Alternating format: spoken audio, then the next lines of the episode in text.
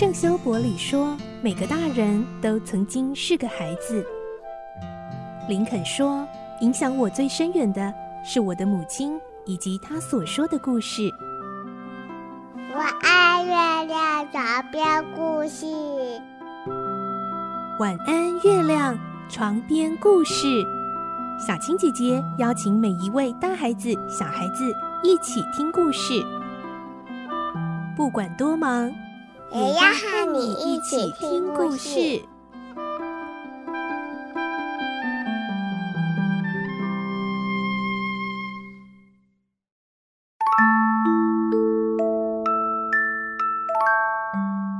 晚安，欢迎你和我们一起听故事。我是小青姐姐，我们继续来听《格列佛游记》，今天是三十二集。我们会听到孟索蒂向格列佛透露劳格多城令他担忧的奇怪现象：整个社会崇尚着大而无用的研究与计划，却没有正视真正的国家危机。而其实这个部分呢，就是我们《格列佛游记》的作者史威佛特写来嘲讽当时的英国社会现象哦。来听今天的故事，《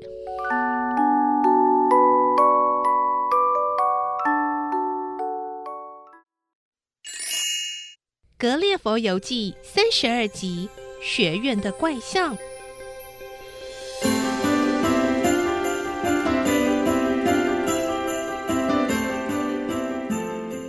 梦索蒂的眼神飘向远方，缓缓地说：“大约四十年前，有一些本地人因为公务到拉比特飞岛去，他们在上面居住了五个月，带回来许多一知半解的科学常识，使这地方兴起了一股学习拉比特的轻浮风气。听起来很像我们国家的情况。”这些人回来后，就开始对下方的事物感到不满。他们为艺术、科学、语言、技术等事物创立了新规矩。为了达到目的，他们奏请了飞岛皇帝的圣谕，在劳格多金城开办一所设计学院。嗯，没错没错，就是有些人呐、啊，笨的以为只要弄一间学校。里面自然会产出发明家。哎，的确是有这些笨蛋。当时一般人民的兴致非常高，因为飞岛国没有一个城市设有这种新式的设计学院。是啊，人们总是喜欢新鲜的东西。这设计学院聘来许多教授，负责筹划建筑工程的新方式。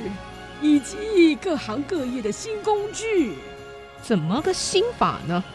他们的标准是，应用这些新式工具后，一人能够担任十人的工作，一周内可以建造一座宫殿，物品耐久，永远不会毁损，地上一切果实可以在任何季节成熟，而且收获量将比现在多出一百倍。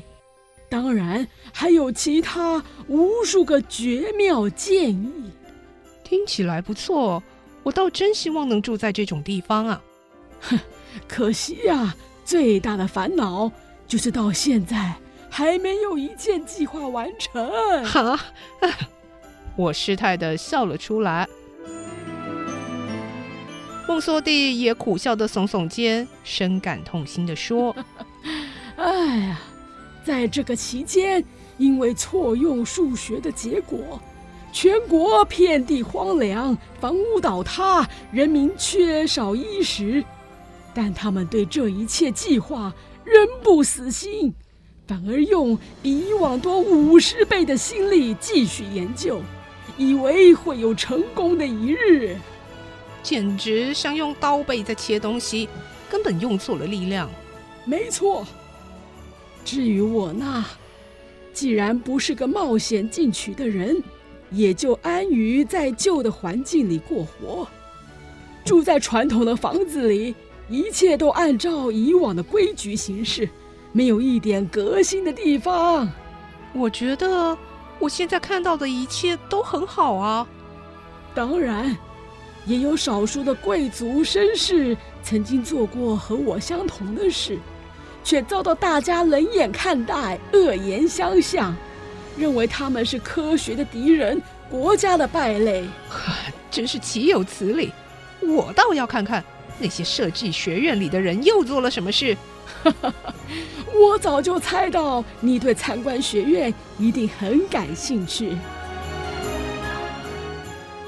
孟梭弟相当体恤我这个新朋友，认真考虑后又说：“不过我在学院里的名声很糟，不适合去那儿。哎，这样好了，我介绍一位朋友陪你一起去吧。”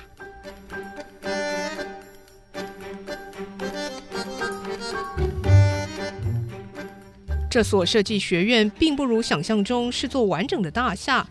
只是街上的两排房子而已，因为很便宜而买下来使用。学院院长十分热诚地接待我，让我的印象好转许多。嗯，阁下大驾光临，实在是本院蓬荜生辉啊！我私下想着，也许我不该对他们有偏见。这里每间房里都住着一两位发明家。总共有超过五百间的房间。梦梭地的这位院长朋友建议我，来，先看看农业部分的相关发明吧。我见到的第一位发明家，外表令人感到惊奇。他面容消瘦，肤色发黑，披头散发，又衣衫褴褛，衣服上甚至有好几处还有被火烧破的痕迹。我问他：“您在做研究吗？”“诶，是的，这八年来我一直在从事相同的实验。”“哦，啊，那实验的目的是？”这时，发明家枯槁的面容展现出一丝神采。“啊，我的实验啊，是从黄瓜里提炼光线，加以密封在玻璃瓶里面。”如此一来，在阴寒的冬天就可以放出温暖的亮光啦。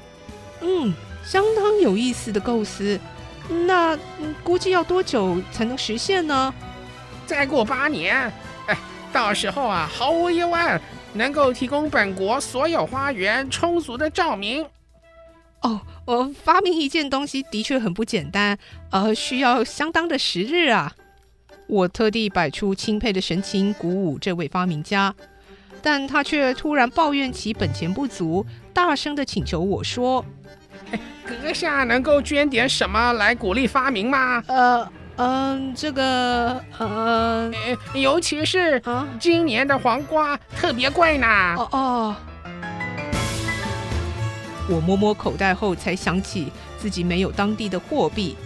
幸好同行的朋友准备了一些钱，让我过了关。朋友推着我，偷偷的说：“走吧，走吧，这里的人呐、总爱向参观者讨钱。快走，快走。”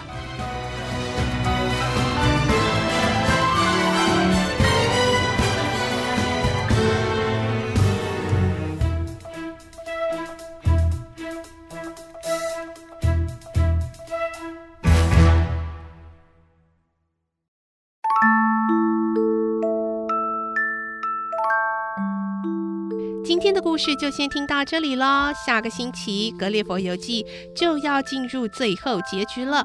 他会怎么离开飞岛国呢？他最后能够回到自己的国家和妻子孩子相聚吗？